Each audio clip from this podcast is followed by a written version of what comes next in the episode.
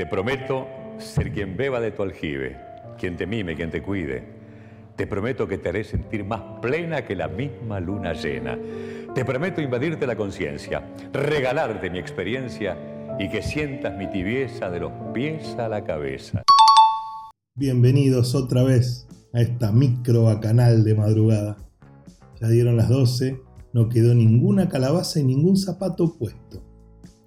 Las medialunas están listas. Pero ¿qué pasa con las masas frescas, las masas secas, los petit four? Pasé temprano por la jirafa, esta tarde. Ustedes saben que es la mejor panadería de la Costa Verde.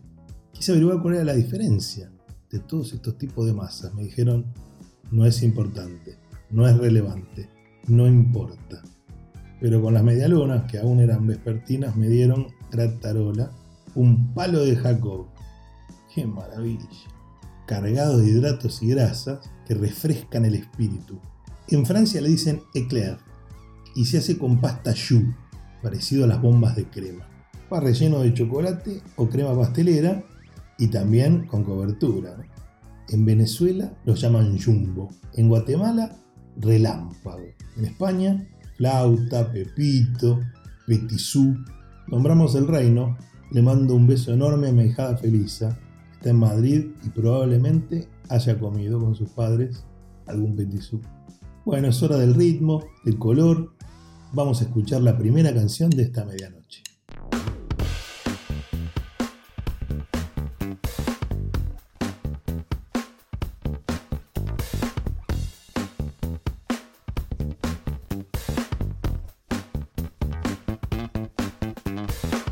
Relaxate con el aire de mar en medialunas de medianoche. Bueno, regresamos y no decimos nada porque huelgan las palabras, ¿no?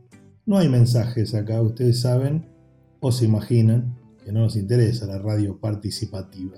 Esa idea de que el oyente es protagonista. Para nada. Protagonistas acá, las medialunas, las canciones que por cierto son cada vez más pedorras, las ondas gercianas, el yodo, la sal. Regalos sí recibimos, ¿eh? Y muchos. Les paso la única dirección desde acá de la emisora. Arrayán 26, esquina Salmuera. Todo lo que traigan lo dejan en recepción. A esta hora no hay nadie para recibir. Le decimos igual recepción. Pero bueno, cuando vean el portón azul, tiren de la tranca, lo suben y fíjense si pueden invocar en el sillón de mimbre. Si es frágil, tergopol y unas gomitas. Bueno, a propósito, muchas gracias, Horacio. ¿eh? Nos dejó el único regalo de la semana, un libro de su autoría, se llama Historia de las eliminatorias. El fútbol que no cuenta. Interesantísimo el repaso de las elecciones. Horacio es un trabajo documental de investigación impresionante. Gracias de nuevo. Saludamos también a Silvia, se tomó vacaciones bien merecidas. En la mesa de entrada de la MUNI la vuelven loca. ¿Cuál fue el destino elegido? Villa Gesell. Bastante parecido, pero bueno, se tomó unos días, viajó. Se fue a la villa con el ex marido, Silvia. Ellos conviven bajo el mismo techo. A propósito de Silvia les cuento una infidencia, aunque bastante visible.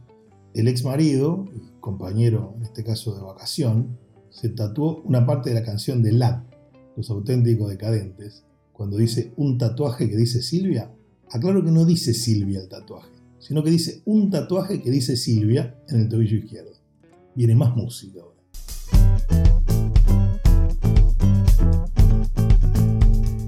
Está justo en la mitad de la media luna te queda el resto.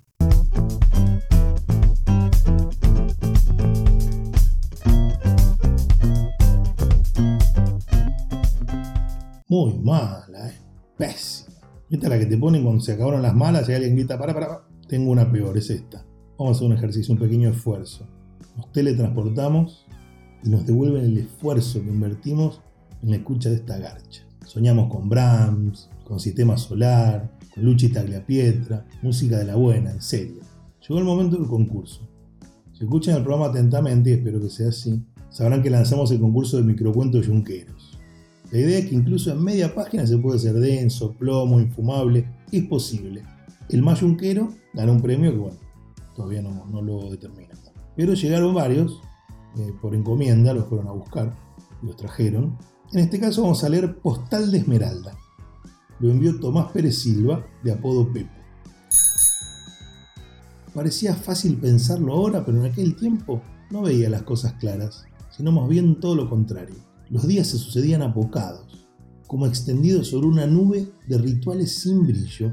De aquellos días recuerda poco y nada.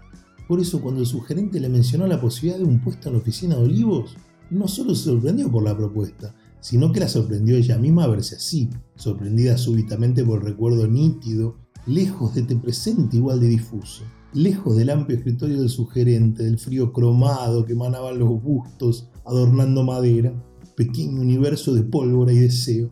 ¿Qué le parece? preguntó el sugerente. Es un cargo que requiere pocas horas. No debería causarle mayores inconvenientes a usted con su experiencia. La voz llegaba a las paredes frías de mármol de la oficina que sirvieron de caja de resonancia. Fue ahí que lo recordó todo, la nube que cubría su memoria hasta ese entonces, los días tras un velo ya no más.